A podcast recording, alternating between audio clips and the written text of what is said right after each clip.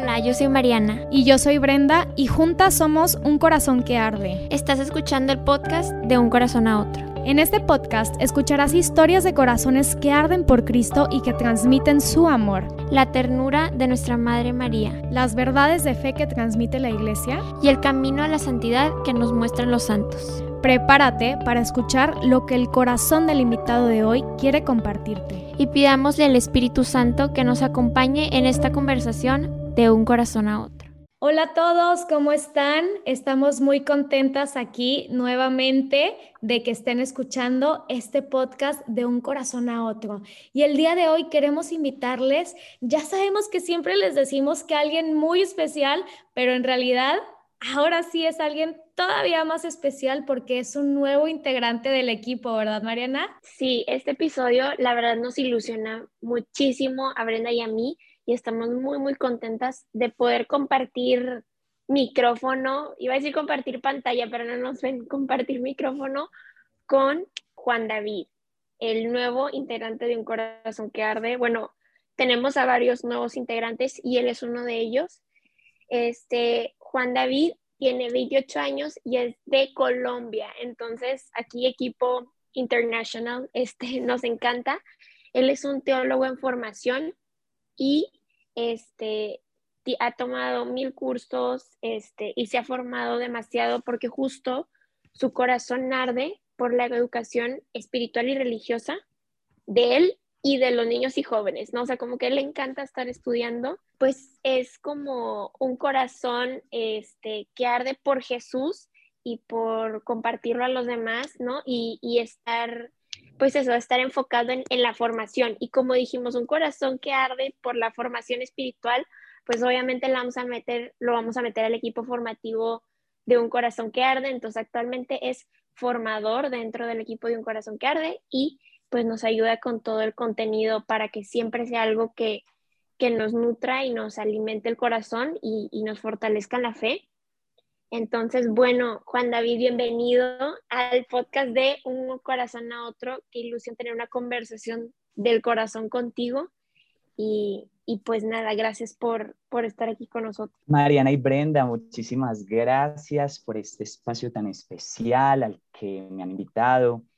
Eh, gracias también por acogerme en, el apostolado de un corazón que arde. Yo muy feliz de poder participar de este apostolado y de poder estar en este podcast con ustedes, personas tan especiales, discípulas de Cristo, enamoradas de Cristo y bueno, muy feliz dejándonos sorprender para lo que el Espíritu Santo quiere, quiere en este viaje inspirarnos y comentarnos. No, hombre, Juan David, pues digo que empecemos primero con que nos cuentes un poquito de ti. ¿Cómo empezó todo? O sea, ¿cómo fue ese primer encuentro con Cristo en el que dijiste, sí, o sea, voy a dedicar literal mi vida, ¿no? O sea, bueno, tu vida católica, ¿verdad? Porque pues también está nuestra vida profesional y laboral y todo esto, pero en cuanto a apostolado y en cuanto a pastoral y todo esto, ¿cómo empezó todo esto de, de, de enfocarte más hacia la formación, sí, ¿no? O sea, de tu amor por Jesús eh, de todo esto. Cuéntanos un poquito de, cómo empezó. Bueno, yo creo que esto, esto que les voy a contar eh, puede sonar como algo como muy fotocopia, ¿sí? Porque es una historia que en, en términos generales escuchamos mucho eh, en las conversiones de los jóvenes, ¿sí? Yo también fui un joven apartado de la verdad de Cristo. Un encuentro muy especial con Jesús y el encuentro yo siempre lo, lo manifiesto de la siguiente manera, fue un encuentro en la misericordia. Siento que todos, todos nosotros, los que nos hemos podido encontrar con Cristo en el mundo, en medio del mundo, en medio de tanto ruido, eso es un encuentro de misericordia. Es el encuentro con el rostro misericordioso del Padre. Y literalmente fue así, fue un, en, un, en, una, en una confesión con un sacerdote. Y fíjense que mm, fue muy especial porque Cristo tiene una manera única de llamar a cada uno, única. Resulta, les voy a comentar rápidamente. Imagínense que yo me sentí en un abismo profundísimo. Ya me habían hablado de Cristo, me habían, me habían hablado de su propuesta, eh, me habían hablado de su evangelio.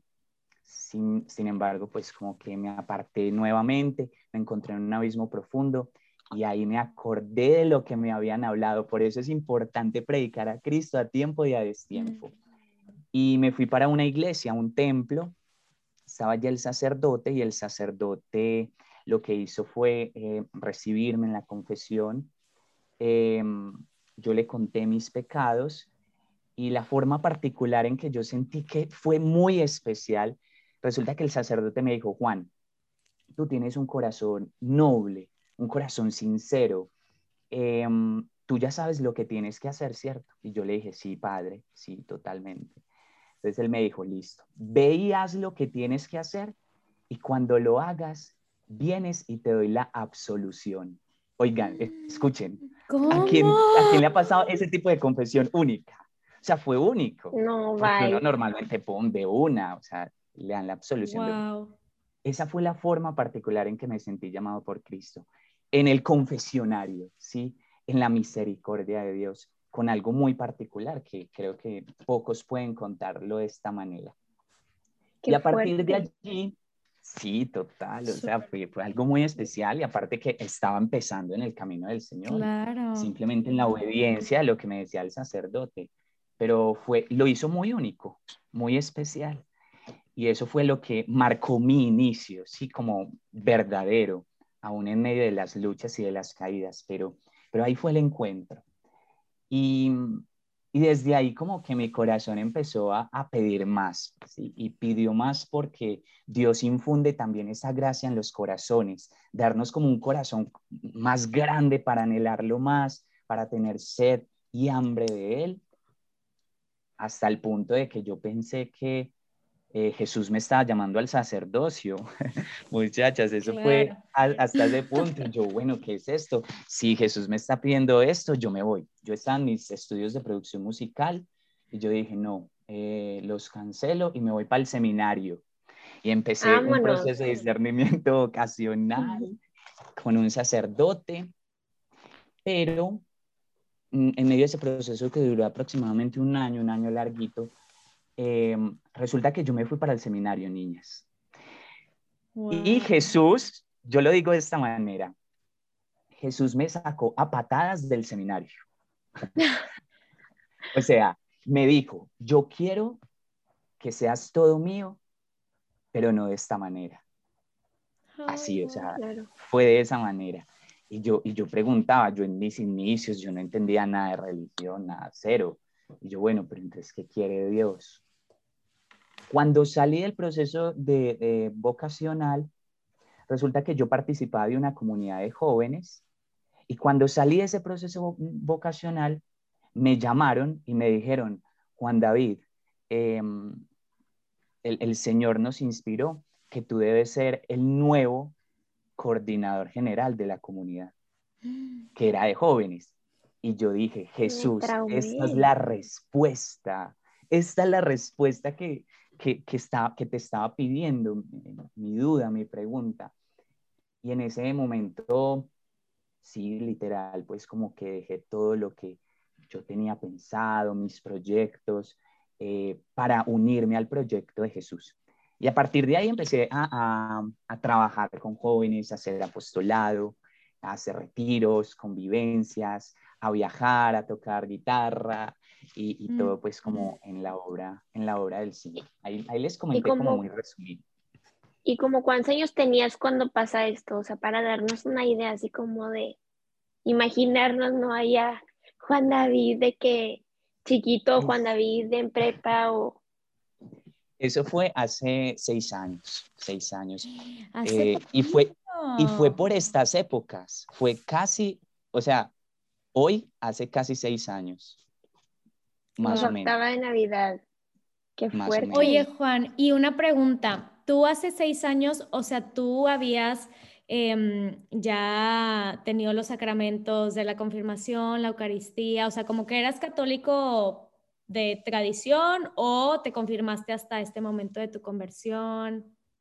Bueno, yo estoy en un colegio católico del Opus Dei, aquí en, en, mi ciudad, en Colombia. Bienvenidos a todos los que quieran venir por acá.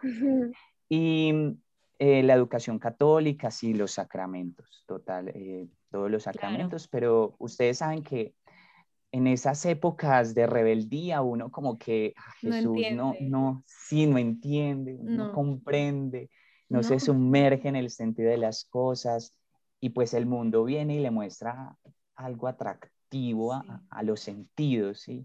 Eh, engañándonos en muchas ocasiones, pero sí, de tradición, digamos, familiar católico y de, eh, educación inicial eh, católico. Pero incluso para ese momento, eh, yo no asistía a la Eucaristía ni siquiera los domingos. O sea, ya ni siquiera por tradición. Hay muchos católicos de costumbre y de tradición hoy en día, pero yo ni siquiera de esos. O sea, ni siquiera.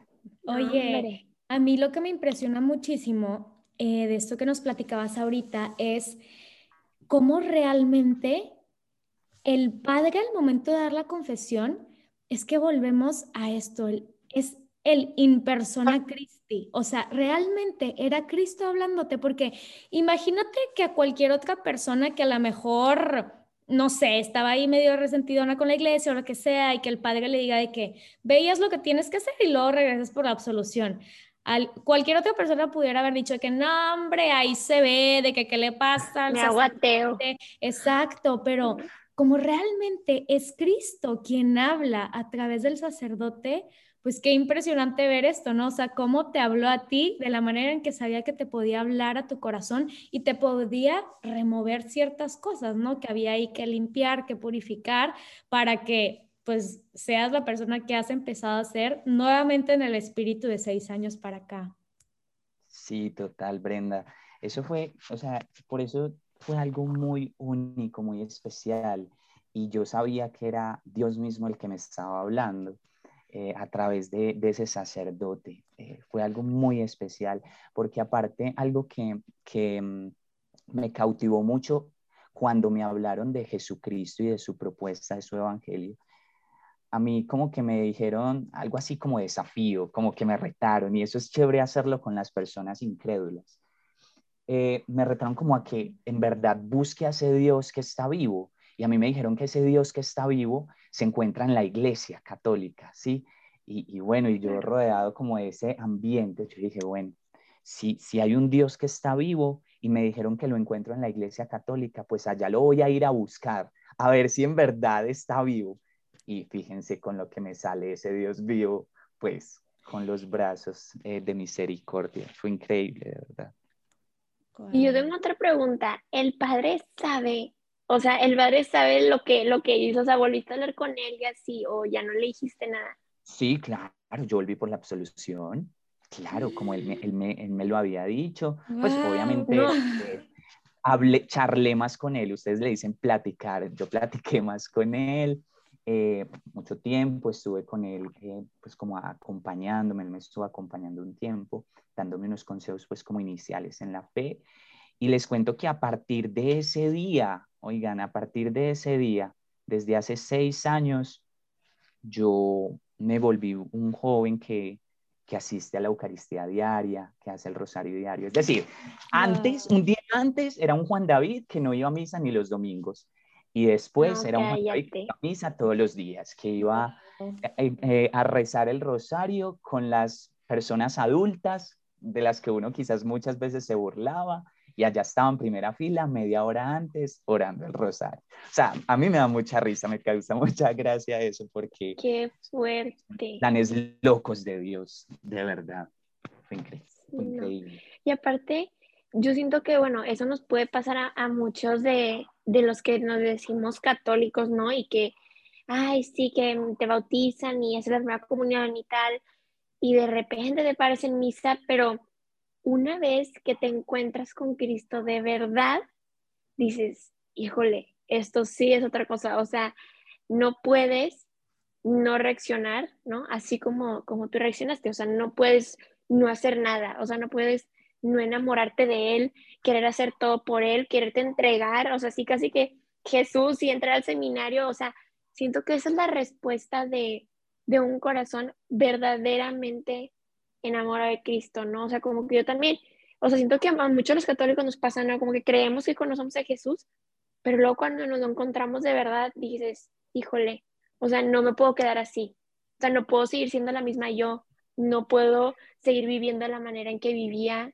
¿no? O sea, como que es, es de esas conversiones que no es porque la iglesia te pide que vayas a misa o te pide que reces el rosario, sino porque te nace el corazón. O sea, es una conversión sincera que dices, híjole, o sea, es que yo lo quiero hacer, o sea, no es porque lo tenga que hacer, sino de verdad mi corazón arde por esto y yo quiero ser toda de Jesús, ¿no? O sea, yo también, este, cuando dijiste lo, de, lo del proceso vocacional, ¿no? Y que Jesús te pedía que fueras todo de él, pero no de sacerdote, este, me identifiqué muchísimo porque yo también tuve un punto en el que me medio confundí y dije, pues, ¿qué hago, no? O sea, ¿me voy de monja o qué? O sea, Jesús me quiere toda de él y yo quiero ser toda de, de él también, pero siento que el llamado a ser toda de Jesús como laica es, es también algo que, que debemos de aprender como, como a explorar, a conocer, a, a, aprender a vivir, como que no está en el manual, ¿no? O sea, como que normalmente a los a las monjitas y a los padres, pues desde que, ay, sí, su misa y res y res y las mermeladas y todo, pero los laicos, ¿qué? O sea, ¿cómo le hacemos los laicos para hacer una vida entregada a Cristo, ¿no? Y, y, y ser todos de Jesús, pero sin entregarnos, o sea, como tradicionalmente a la vida pues religiosa, ¿no? Este, consagrada o así. Entonces sí, siento que es algo, es algo muy bonito, ¿no? Que justo nos hayamos reunido en este equipo jóvenes que queremos ser todos de Jesús y que somos todos de Jesús, pero no de la manera que el mundo se espera, ¿no? O sea, no somos monjas ni padres, sino somos jóvenes laicos que, que, estamos enamorados de Jesús y punto, ¿no? Eso es increíble, Mari, lo que dices, porque hoy en día, incluso muchas personas cuando ve a un joven hablando de Cristo, se sorprende y piensa como, esta persona está loca, o sea, eso es para los sacerdotes y las monjitas, literal, pero nosotros poco a poco vamos a ir cambiando esos estigmas, ¿sí? A través de, de nuestro servicio y nuestra misión. Yo cuando empezamos, un corazón que arde, toda la gente nos decía de que son dos monjitas, son dos monjitas, y nosotros tipo, no, o sea, somos dos jóvenes laicas enamoradas de Jesús que o sea, nos gusta, bueno, a mí en lo personal, la parte artística y a Brenda, la parte formativa, ¿no? Porque lo veían todo el contenido y decían, tanta formación y tanto esto y tanto el otro. Obviamente es una monja, ¿sabes? O sea, como a una joven se le va a ocurrir un ebook y se le va a ocurrir una reflexión, ¿no? Entonces, sí es como muy chistoso eso de que la gente se espera que a fuerza sea alguien religioso o consagrado, pero pues, pero pues eso sí, sí existimos estamos en peligro de extinción, pero sí existimos los jóvenes enamorados de Cristo que, que lo queremos compartir, ¿no? Claro. Total, así es.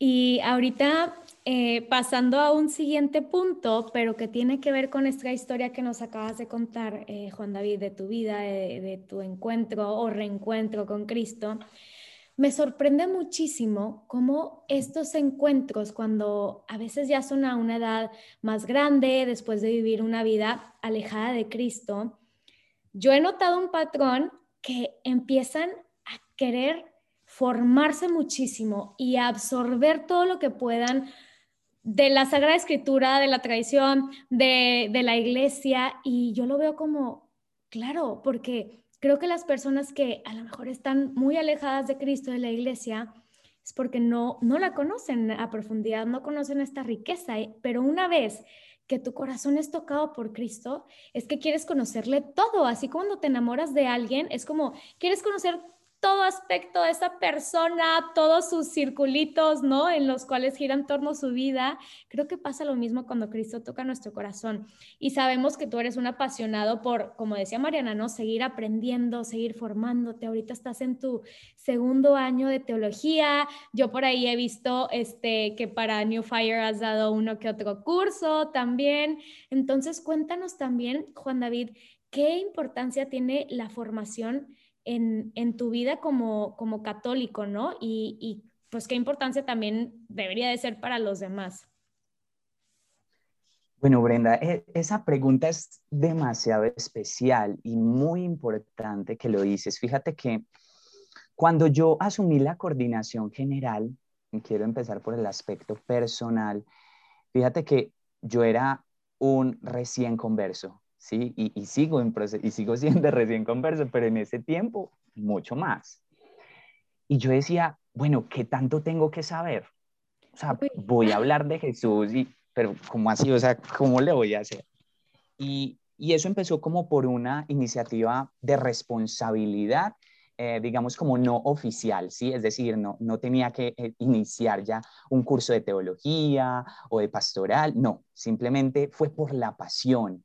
Y nosotros debemos dejarnos guiar por las pasiones, haciendo el discernimiento correcto, porque las pasiones también vienen de Dios y hacen parte de nuestra vida, de nuestro ser. Entonces yo empecé a investigar. Algo que me sirvió muchísimo, y lo doy también como consejo, es rodearse de personas que tengan esa misma pasión. Creo que mi primera escuela fue con los amigos de Jesús. Tenía tres amigos particular con, con los que andaba, mejor dicho, calle arriba y calle abajo, como decimos por acá, por toda parte. Que vamos a este colegio a evangelizar, vamos. Vamos a hacer este retiro, vamos. Vámonos para tal pueblo, vámonos. ¿sí? Y esa fue mi primera escuela, digamos, como en el crecimiento formativo, a través de la experiencia de, de otras personas, y la experiencia que podía tener a través de, de, los amigos en Jesús. Y, a medida en que uno va avanzando, uno va, digamos, como conociendo un poquito más, ¿sí? Uno va conociendo más de las Sagradas Escrituras, va encontrando este cursito en YouTube, este, no sé, este diplomado eh, o, la arquidiócesis también hay veces ofrecía cursos y yo pues en mi sentido de responsabilidad por estar dirigiendo al grupo, pues allí estaba presente, ¿sí? Y, mm, y en, muchos, en muchos sentidos uno puede llegar a decir que la experiencia y el estudio no formal le puede dar a uno muchísimas bases, muchas bases, y ese creo que es el primer paso. Em, ya, digamos, más adelante es cuando uno empieza eh, a querer dar respuestas más, llamémoslo, sofisticadas. Y aquí llego, digamos, en sí a la pregunta de Brenda, ¿qué hace tan importante la formación en la vida cristiana? Si ustedes, o bueno, si todos nosotros nos ponemos como a meditar sobre el por qué la gente hoy se encuentra apartada de Dios, la respuesta puede estar ahí quizás no por falta de formación, sino por falta de entendimiento de la formación, ¿sí? Y eso es algo muy clave. Muchas de las personas que no creen en Cristo, que no creen en la Iglesia Católica, están fuera de allí porque no se han formado, porque no han entendido lo que se les ha transmitido. Y eso debe ser algo muy claro. Y lo peor de todo es que están las respuestas. O sea, mucha gente se va de la iglesia porque no hemos sabido darle una respuesta. Estando la respuesta, yo sé que muchos de los que nos van a escuchar, de lo que nos escuchan y nosotros sabemos que la iglesia tiene respuesta para todo, todo tiene un sentido y tiene un sentido coherente, solamente que como venimos de un catolicismo eh, tradicional, en donde sigo a Dios porque mis padres lo siguen, voy a misa porque mis padres van a misa, se nos ha olvidado ese sentido de la razón, ¿sí? Y hoy en día, más que todos los jóvenes piden ese sentido de la razón, de la fe. Y, y a partir de ahí fue que inició como, como mi, mi interés como mayor, empecé un proceso de discernimiento y actualmente estudio la teología, justamente para eso. No sé si contesté a la pregunta, pero eso es lo más importante para poder dar razón de nuestra fe. Y ahorita que lo decías también, me acordé de la típica frase que todo el mundo dice, pero es que es súper verdad, ¿no? La de no puedes amar lo que no conoces. Y sí, o sea, esta, es también, este, pues, o sea, obviamente todos los jóvenes, la mayoría de los jóvenes, bueno, yo también me pasa que yo conozco, se alejan y es de que, ay, sí, es que tenía esta duda y le pregunté a un maestro de formación católica y no me la contestó, entonces me hice ateo. Es como, ¿pero por qué? O sea, ni siquiera buscaste, ni siquiera abriste un libro, ¿no? Justo ahorita, de hecho, me acordé de un artista que me encanta, que es uno de los miembros de Reik, que en una entrevista le preguntan, ¿no? De que le hacen varias preguntas sobre su fe y que si él creció católico y él cuenta la historia de que sí, Y, y, todos los católicos viendo el video y así como que, qué ansia, ¿no? O sea, como que queriéndole contestar, ¿no? O sea, como que tantas preguntas que él no buscó respuestas y que ya no se resolvieron, que sí las tenían, ¿no? O sea, digo, obviamente el camino de conversión y, y de fe es, un camino personal, ¿verdad? Pero sus preguntas sí tenían respuestas, ¿no? O sea, entonces sí es como qué fuerte que sí, o sea, hay muchísimos jóvenes que, que, nos alejamos de la iglesia por no saber, por no conocer y, y si tan solo nos acercáramos un poquitín, investigáramos tantito, nos daríamos cuenta que sí hay respuestas, ¿no? O sea, que hay respuestas para todo y como dices, es coherente, tiene sentido, o sea, no, no viene de la nada, ¿no? O sea, como que es algo que dices, híjole, sí, o sea, me quedo en paz con la respuesta, o sea, tiene sentido, ¿no? O sea, como que sí. Total. Sí. Total. E-, ese sería un consejo que les podríamos dar, ¿cierto? A todos. Todos estamos de acuerdo, ¿cierto, Brenda? ¿Cierto, Mari? Sí. Si tienen dudas, resuélvanlas. Hasta que no encuentren la respuesta, no dejen de buscarla, no dejen de buscarla porque la, la hay, hay respuesta. Por más pequeña que sea, por más boba que les parezca la pregunta o la duda que tengan, busquen la respuesta que la van a encontrar, la van a encontrar. Sí, sí y también parte de este mini consejo, no se ganchen en una persona, ¿no? De que, ay, el padre me contestó feo, el maestro me dijo no sé qué, el amigo me contestó no sé cuál. Todos somos humanos, todos nos contestamos, nosotros los humanos no nos sabemos todas las respuestas, pero la iglesia sí. Entonces, también no, no darnos por vencidos en el primer sacerdote que, que nos que medio anda de mal humor o anda cansado y nos habla feo o darnos por vencidos en un maestro que, que se puso nervioso y no supo qué decir o en el amigo que, que, no había investigado sobre el tema, ¿no? O sea, no darnos por vencido en la primera persona a la que le preguntamos, sino echarle tantititas ganas, ¿no? O sea, literal con Google tienes, o sea, en Google, en el website del Vaticano, ahí viene todo, ahí viene el, el, ¿cómo se dice? Ah, el, catecismo, perdón. Sí, justo, entonces también, este, eso, buscar respuestas y no rendirse en la primera persona a la que le preguntan porque, este, no, no todos no sabemos todas las respuestas.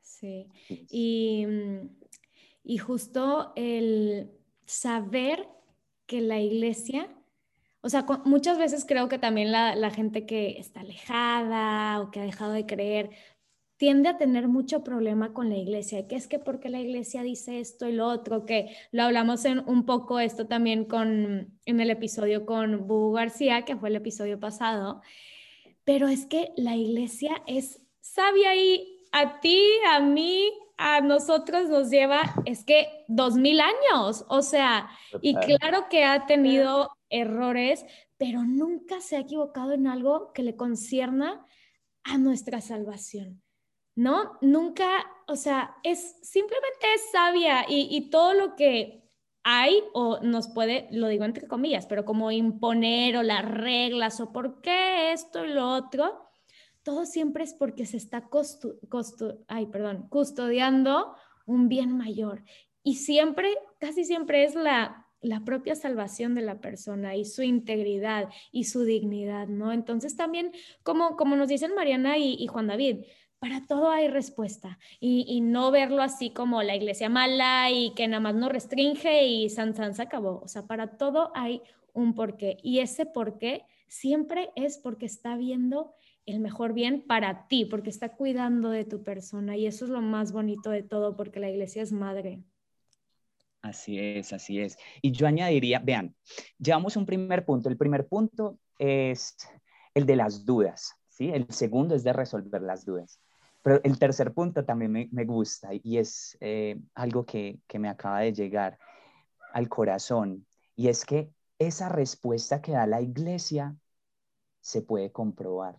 Es decir, no es algo que quede sobre, sobre la palabra o sobre el momento en el que te dan la respuesta, sino que tú viviendo esa respuesta te das cuenta que es verdad, o sea, la importancia de la verdad que la iglesia proclama y enseña. Eso es increíble. O sea, claro, eh, en mi proceso eso me pasaba. A mí me decían, yo leía una cosa, la otra me decían una vaina, y bueno, sí, queda en la teoría. Pero cuando yo veía que pasaba en mi vida, Y yo creo que a ustedes también les pasa, ¿no? O sea, yo digo, sí, es verdad, es verdad, es verdad, es verdad. Me encanta. Y pues bueno, justo este, con todo este tema que nos apasiona, ¿no? De la iglesia, que de hecho, este, pues justo tenemos a, Juan David dentro del equipo como formador este, del Pilar Iglesia.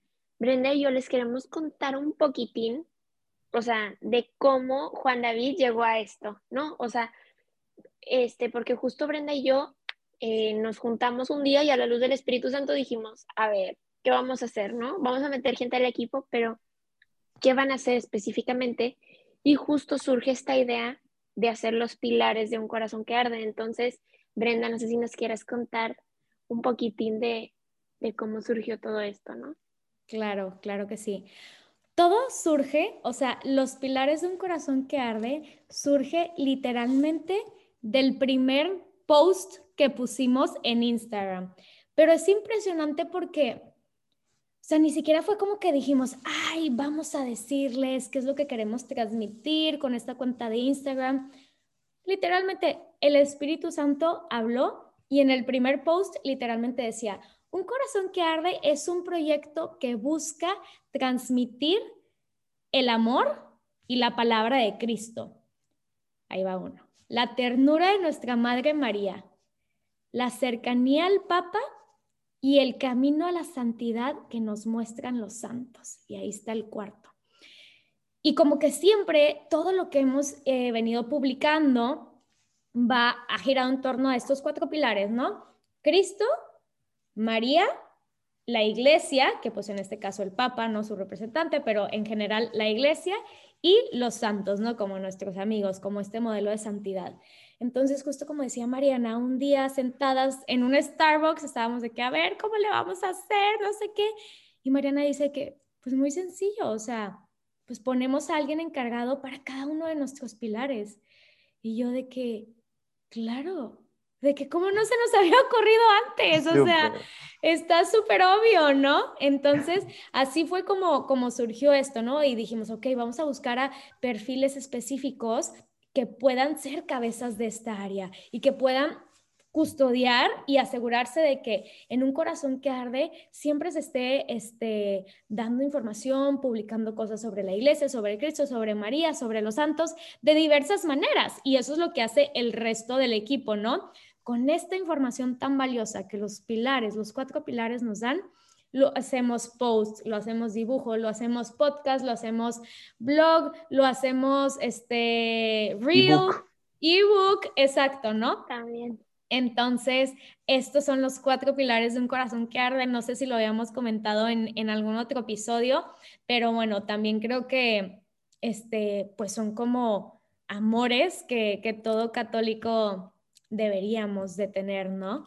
Y, y bueno, la verdad, yo por ahí, eso de la ternura de nuestra Madre María, como que me quedé pensando este año de San José, como, mmm, sino la ternura de la Sagrada Familia, ¿no? De María y José como los esposos, ¿no? Pero bueno, eso ya ahí se verá.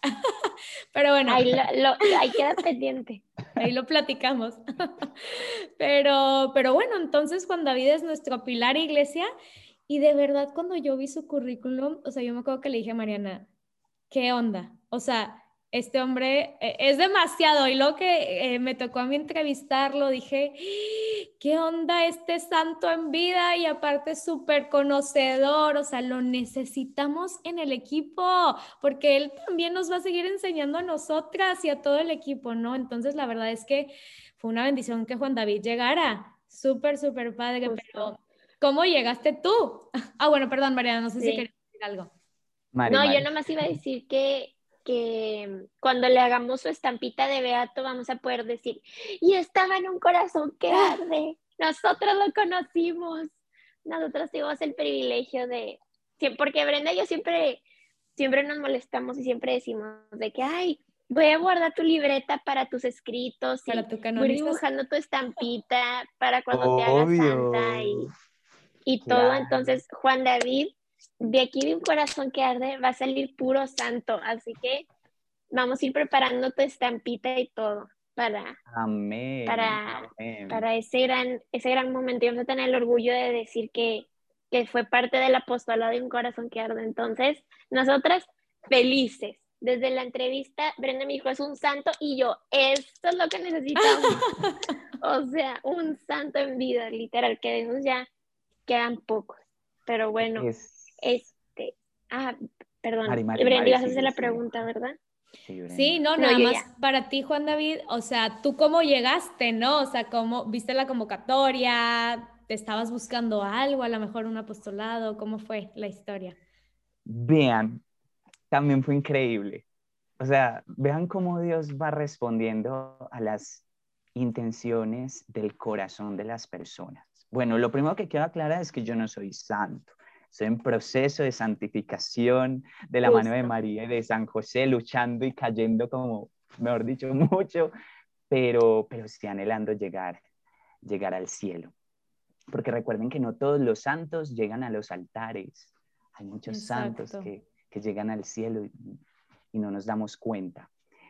Bueno, yo como llegué a un corazón que arde, fíjense que me sucedió parecido a lo que les comentaba ahorita anteriormente, de que Jesús me sacó de un lugar y me dio la respuesta para ponerme en otro, tal cual, fue así.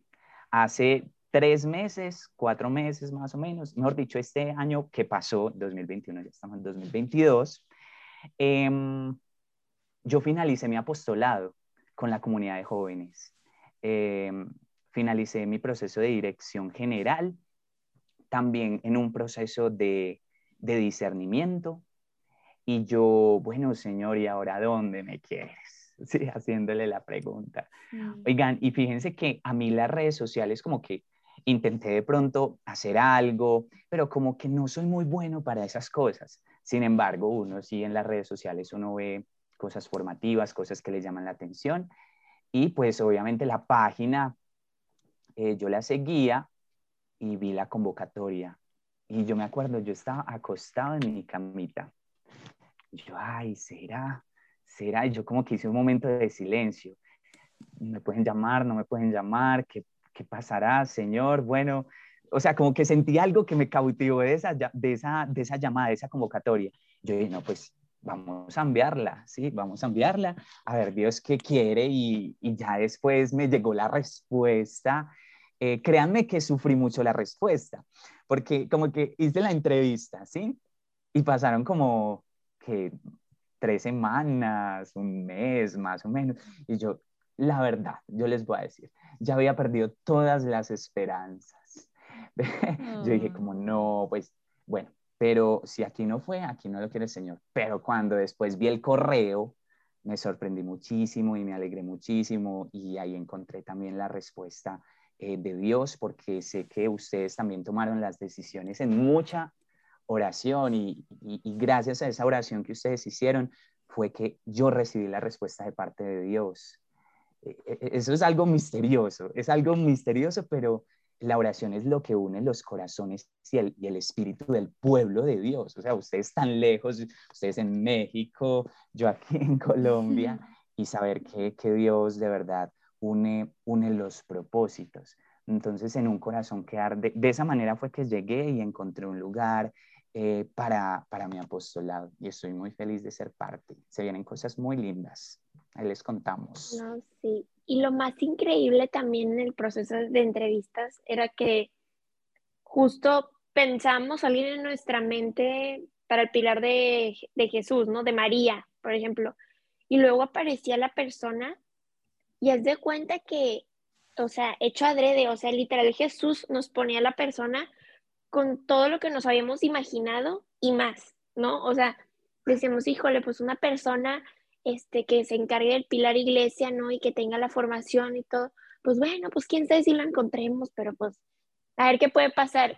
Y vemos el currículum de Juan David, luego Brenda tiene la entrevista y es de que no, o sea, Juan David tiene todo lo que buscamos para el pilar de la iglesia y más, ¿no? O sea, como que Jesús, ahorita que decías de, de que te sorprendiste, ¿no? Siempre nos encanta decir que, que Jesús es el Dios de las sorpresas, ¿no? O sea, como que Dios literal le encanta sorprendernos, le encanta este, sacarnos de onda, ¿no? Entonces siempre fue como, qué regalo Jesús que justo las personas que pusiste en nuestro equipo eran, eran lo que esperábamos y más, o sea, mucho más de lo que nos pudimos haber imaginado, ¿no? O sea, cómo, cómo íbamos a, a eh, pensar que nos íbamos a encontrar con un Juan David, con una Andrea, con una Fátima, ¿no? Que son los demás que están en nuestro equipo.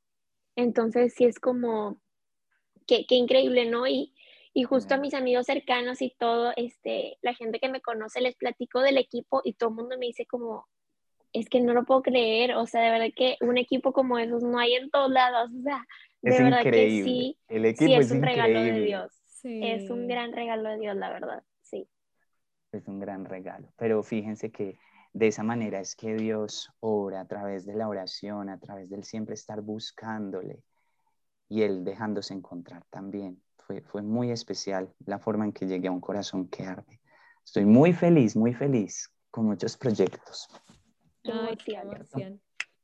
Y así como última cosita que queremos hablar, va a ser como un sneak peek, porque justo este, una de, de, las cosas que habíamos solicitado a todas las personas que habíamos entrevistado para que fueran parte del apostolado en Corazón que Arde era hacer como una propuesta de algo para implementar de el pilar en donde nosotros no lo imaginábamos, que en este caso, evidentemente, a Juan David no lo imaginamos en el pilar de iglesia. Y nos hizo una propuesta que, o sea, parece un curso, literalmente, o sea, un curso del Concilio Vaticano II y justamente era para, para enero, ¿no? Entonces, aquí justo Mariana nos decía que, ay, pues qué padre hablar un poquito en el podcast de esto, pues de la importancia, ¿no? Del Concilio Vaticano II, de por qué te vino al corazón compartir esto, ¿no? Como, como una propuesta para, pues ahora sí que lanzarlo a las redes, este, y que la gente conozca de esto. O sea, ¿qué, le ves tú de importante a este concilio? Bueno, lo primero, Brenda, es que ustedes saben y todos acá sabemos que es el Espíritu Santo el que inspira y pone en el corazón lo que nosotros hemos de hacer. Eso fue lo primero, fue algo que puse en oración y que, mm, y que bueno, y que el Señor permitió que, que lo desarrolláramos. El Concilio Vaticano II, cuando uno empieza a hablar de Concilio Vaticano II, la gente como que, uy, qué aburrido, que qué me van a hablar de eso, qué es ese concilio porque obviamente hay desconocimiento, lo que decíamos ahorita anteriormente, por falta de, de conocimiento, es que el pueblo de Dios se pierde, ¿sí? Y resulta que hoy en día mm, lo que me llevó a pensar en el Concilio Vaticano II eh, es la, la, misión, el ministerio del Papa Francisco, porque mm, eh, muy criticado primero que todo, pero si nosotros nos ponemos los ojos de la fe, ¿sí? a ver el ministerio del Papa Francisco. Es un ministerio que habla puro concilio Vaticano II. Y es un ministerio que habla eh, cautivando por la alegría, así, haciendo arder los corazones. Fíjense, o sea, hay muchos datos estadísticos a través de los cuales se puede comprobar que el ministerio del Papa Francisco ha atraído a muchísimos más católicos, o sea, muchas personas incluso de otras religiones se han convertido al catolicismo, muchas personas escépticas, ateos, porque el Papa Francisco lo que hace en cada una de sus cartas, exhortaciones, es recordar o más bien como escribir de, de una forma pastoral, porque el Papa Francisco escribe de una forma muy pastoral, muy entendible, muy cercana a la gente de la calle, del pueblo, lo que hace es ayudarnos a entender qué es la iglesia. ¿Sí? El Concilio Vaticano II nos habla de qué es la iglesia hoy en día. Y cualquier pregunta que cualquiera de nosotros pueda llegar a tener, la va a encontrar en el concilio. Todo lo que hoy vivimos en la iglesia es fruto del concilio Vaticano II. Y eso es maravilloso, porque hoy tenemos una iglesia, como lo dice Francisco, una iglesia que se ensucia, que sale a la calle, que va a las periferias, que hace una opción preferencial por el pobre, por el necesitado, por el exiliado, por el que se encuentra apartado. Es una iglesia con las puertas abiertas, con las ventanas abiertas, o sea, como cuando tú estás en tu casa y tú va a entrar aire nuevo, ¿sí? Voy a abrir las ventanas, estamos acalorados, eh, no vemos... Eh, claro lo que está pasando acá. Eso mismo es el Concilio Vaticano II y a partir de ahí fue que como que yo dije, es importante, es importante hablar de esto y en una fecha muy especial porque en el 2022 se cumplen 60 años, estamos de aniversario, niñas, de aniversario los 60 años de la apertura del Concilio Vaticano II. Entonces, eh, me pareció también interesante poder dedicar este año o parte de este año a las enseñanzas que nos ha dejado el concilio. Créanme que ustedes, Brenda y Mari, también saben que aquí podemos quedarnos tres horas hablando en el podcast de todas las cosas que nos ha regalado el concilio. Es imposible eh, resumirlas, pero eh, creo que eso es importante, acoger el llamado del Papa Francisco, porque él ha sido muy claro. El concilio es el magisterio de la iglesia y quien no esté con el concilio no está con la iglesia.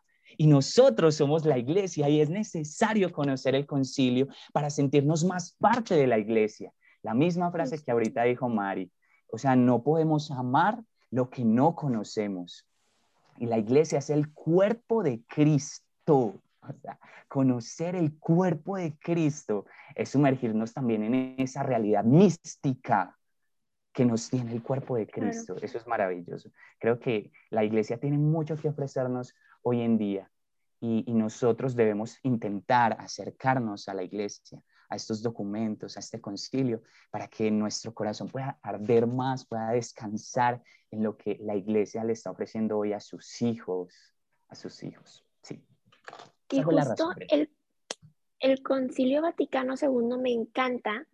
Yo la verdad no lo conocía tanto hasta que leí la propuesta de Juan David, que de verdad agárrense, porque el contenido de este mes sin corazón que arde se viene muy, muy bueno.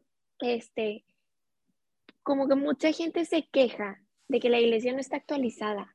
Siempre era como de, ay, pero es que la iglesia, no, no le hagas caso, pues es que no saben, y ay, no, es que la iglesia, no, pues tiene dos mil años, pues época de las cavernas, ¿no? Las tradiciones y todo lo que manda la iglesia no se puede utilizar en la actualidad porque no viene al caso, o sea, porque ya no se usa eso, ¿no? O sea, como que siempre era como que le echan mucho a la iglesia de que no estaba actualizada. Y justo este, el propósito del Concilio Vaticano II era actualizar la iglesia, ¿no? O sea, así como actualizamos el celular y todo era el update que necesitaba la iglesia. Entonces, la iglesia sí está actualizada.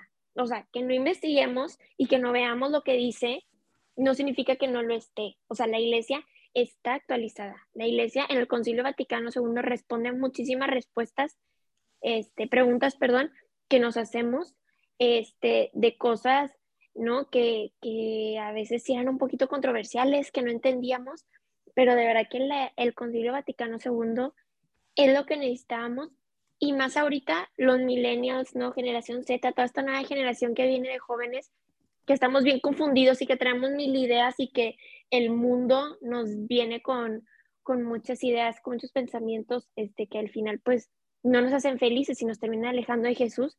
El Concilio Vaticano II es la respuesta también a muchos de esos temas, ¿no? Es la respuesta a muchas cosas, este, pues sí, que, que pensamos que la iglesia no está actualizada, pero sí lo está, sí lo está y y el Concilio Vaticano II era esa actualización que necesitaba la iglesia, que como hizo Juan David, ya cumplir 60 años, o sea, y esos 60 años, ¿no? Cada pontífice, cada papa ha sabido manejarlo de una manera en la que se puede ir implementando, que se puede ir renovando, que se puede ir cambiando, ¿no? Como decía Juan David, abrir la ventana y que entre aire fresco, ¿no? O sea, que, que nos renueve, este, y obviamente pues todo a la luz del Espíritu Santo y como decía Blenta, poniendo la salvación como prioridad, ¿no? O sea, la prioridad siempre de la iglesia es que lleguemos al cielo, o sea, es lo más importante, entonces, no, o sea, como decís con David, podemos hablar horas del Concilio Vaticano II, pero nomás como para que se vayan emocionando este, y se vayan preparando para el contenido que viene este mes,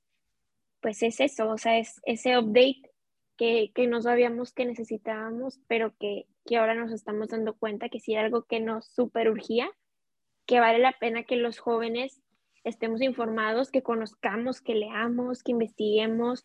Este, o sea, un joven católico formado debe de conocer el Concilio Vaticano II y mínimo saber de qué se tratan, a los frutos que ha dado, todo eso. Entonces, pues eso, ¿no? O sea, para mí el Concilio Vaticano es el super update que necesitábamos, Brenda. No sé, para ti que sea el Concilio Vaticano II, ¿tú qué opines? ¿Cómo, cómo la veas tú?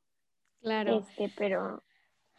A ver, aquí lo único que no quiero que se confunda con esto de que la iglesia se actualizó, no, o sea, no quiere decir que se haya dado cuenta de que ah, tenemos que ponernos al tiro con lo que el mundo hoy está proponiendo y proponerlo también de otra manera. No. O sea, simple y sencillamente la iglesia vio la manera en que el hombre está evolucionando, la manera en que el hombre empieza a captar las cosas de maneras distintas, aprender las maneras distintas, como el hombre, a lo mejor, digo, esto es un ejemplo súper sencillo de las miles y unas de cosas que hizo el Concilio Vaticano II, pero cómo el hombre puede entrar más en comunión teniendo una misa frente al sacerdote en su idioma y no con el sacerdote de espaldas y en latín, ¿no?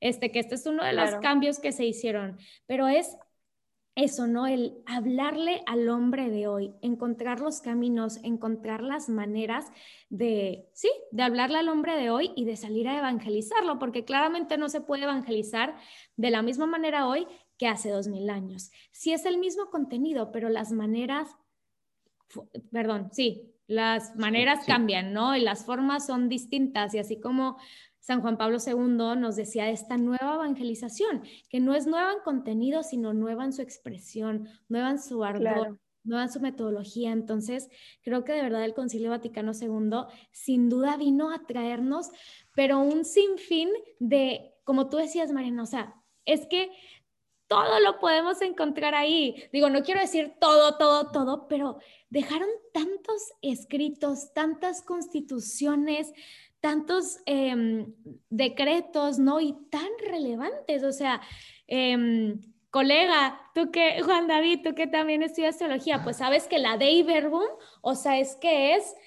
El pilar. El pilar de todo, ¿no? O sea, también es un documento importantísimo y para mi gusto, qué tarde. O sea, ¿no? Como hasta 1965 que se, que se elaborara una constitución sobre la revelación en la Sagrada Escritura, es como, híjole, o sea, pues pasaron muchos añitos, ¿no? Y sobre la liturgia, sobre la evangelización, el, el decreto a este, ¿no? Como que son muchísimos frutos que nos dejaron este concilio, que creo que vale la pena que como católicos los conozcamos, porque justo como, como decía ahorita Mariana y como también lo, lo mencioné yo, pues le hablan al hombre de hoy y da infinidad de respuestas que muchas veces pensamos, como lo decíamos antes, que nada más la iglesia lo evade, lo evita, dice esto no, porque así lo digo yo, pero en realidad hay tanta riqueza detrás del Concilio Vaticano II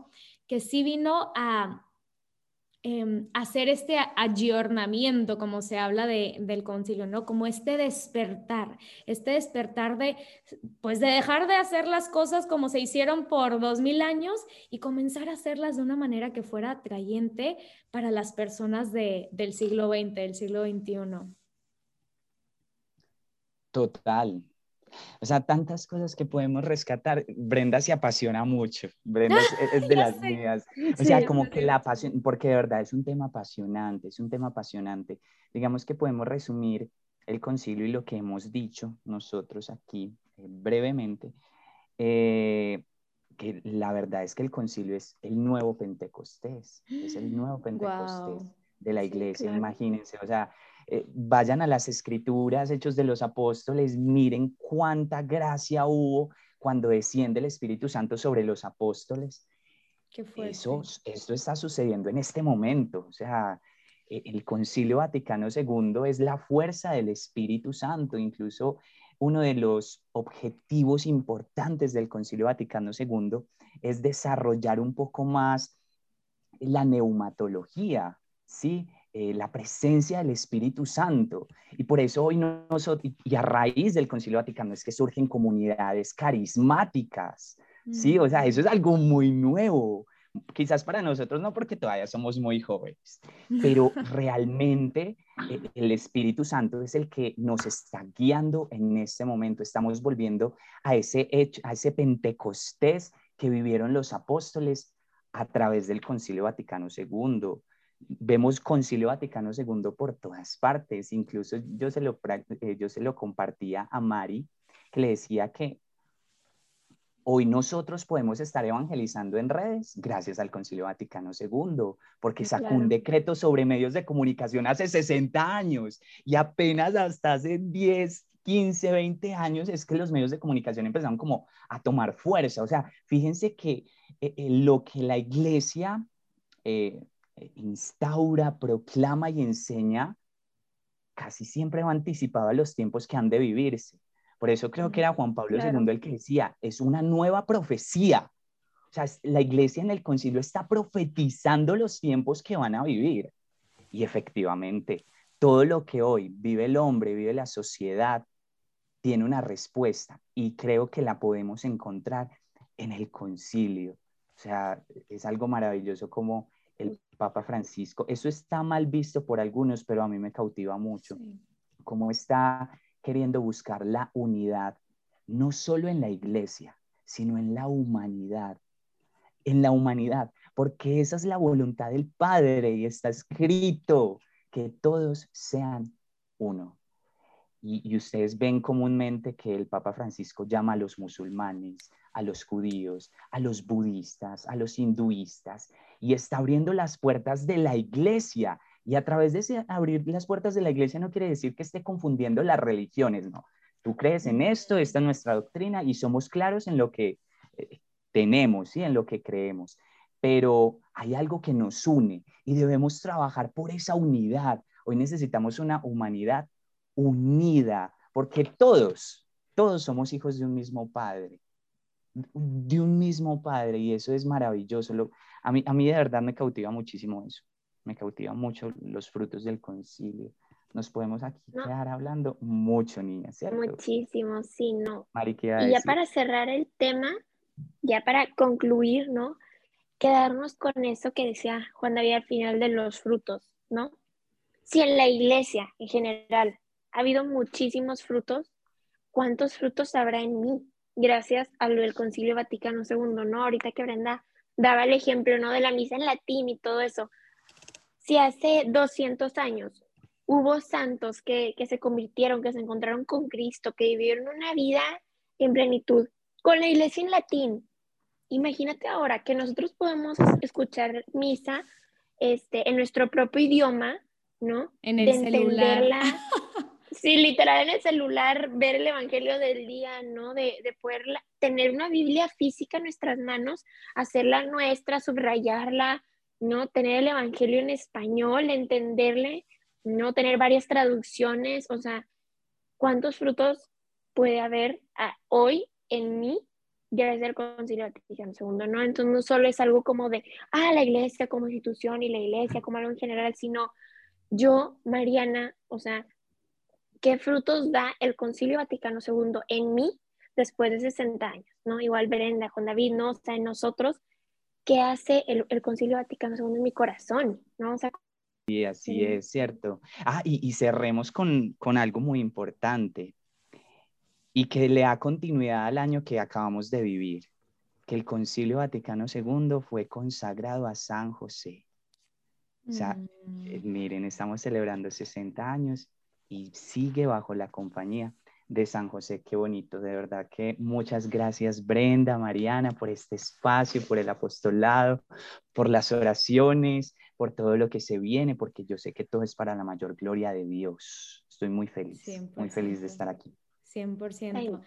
Muy bien, y ya última cosa para cerrar, em, yo quería recomendar a todos ustedes oyentes católicos que les arde el corazón, que no dejen de, aprender, que no dejen de formarse. Y les quería hacer mención de los cuatro concilios que yo considero como más así importantes que todo católico debería de conocer. Aquí mi compañero teólogo también puede agregar o quitar lo que quiera, pero pensé en el primero, que bueno, es una mezcla de dos, el, el de el, bueno, el constantinopolitano niceno, el de Nicea y Constantinopla, ¿no?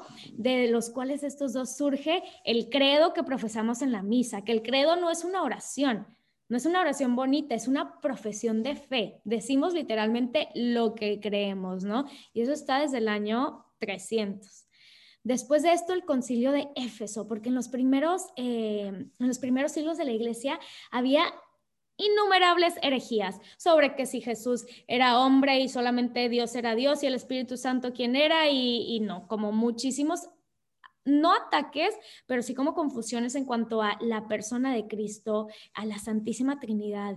Y el, concilio de Éfeso vino como a poner también, ok, Jesús es 100% hombre y 100% Dios, ¿no? Y este, mm, la Santísima Trinidad es un solo Dios tiene una sola naturaleza, pero son tres personas diferentes, ¿no? Entonces, como que creo que es súper importante saber eso.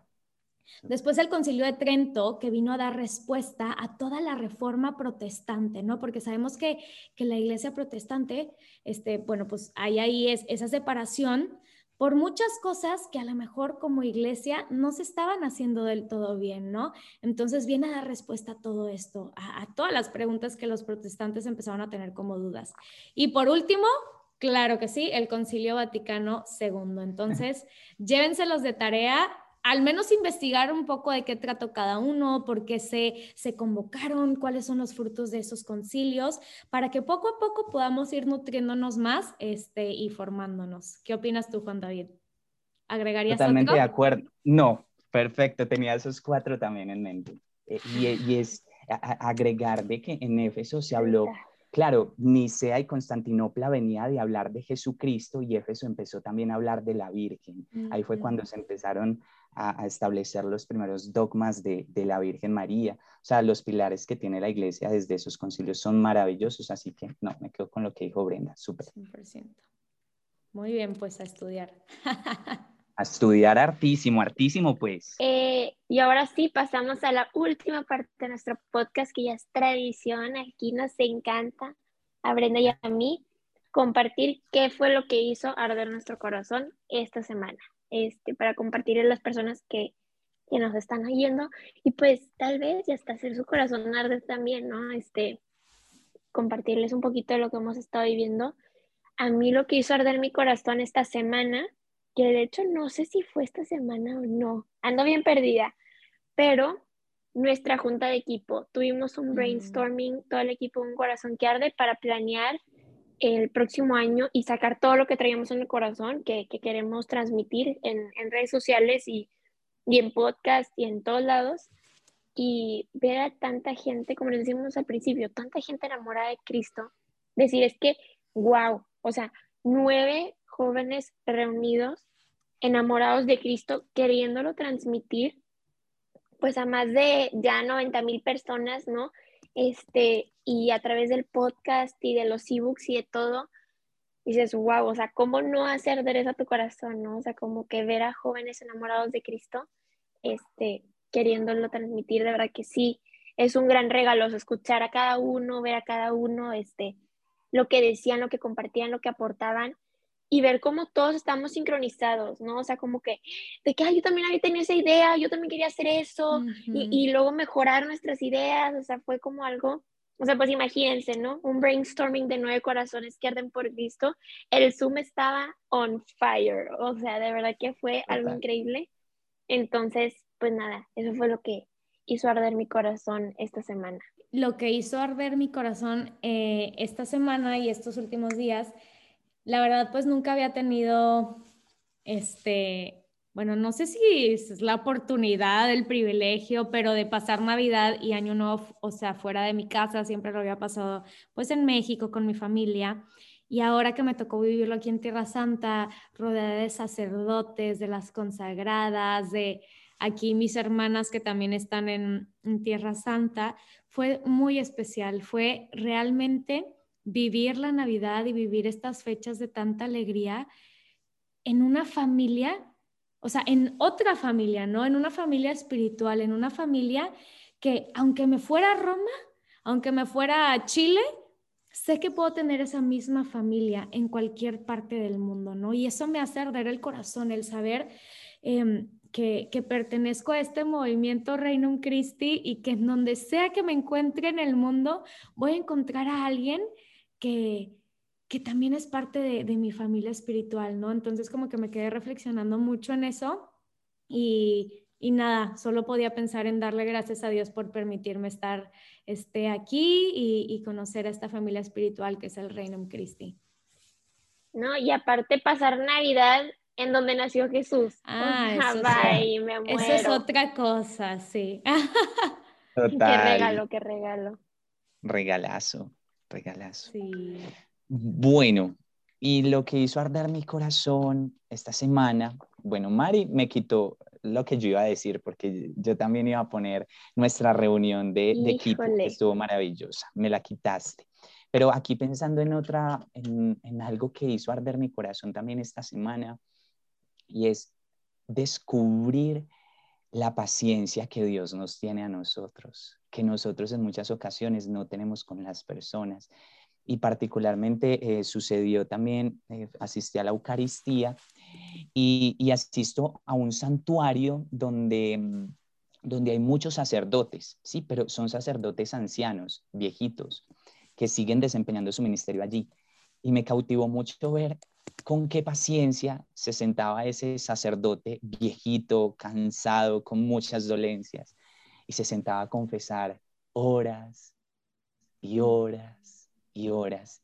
Y creo que ahí, ahí pude comprender la paciencia que Dios nos tiene y, siempre nos da nuevas oportunidades. incluso esa paciencia que nos hace falta a nosotros con nosotros mismos, porque hay veces el pecado nos hace pensar como, no, ya, cero, pues ya no, ya no vamos. Pero la paciencia que Dios nos tiene es algo que hizo arder mi corazón esta semana. Y bueno, este, pues con eso concluimos el episodio de hoy. Esperamos que lo hayan disfrutado. Si te gustó, compártelo.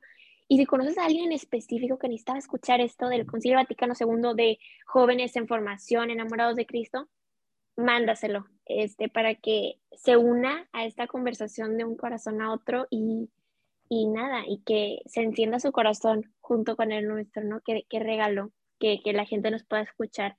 Esperamos que, que sí lo hayan disfrutado mucho. Este, y pues nada, este, prepárense para el contenido que se viene todo el mes de enero y bueno, lo que estaremos haciendo durante el año para, para festejar este aniversario del, del Concilio Vaticano II.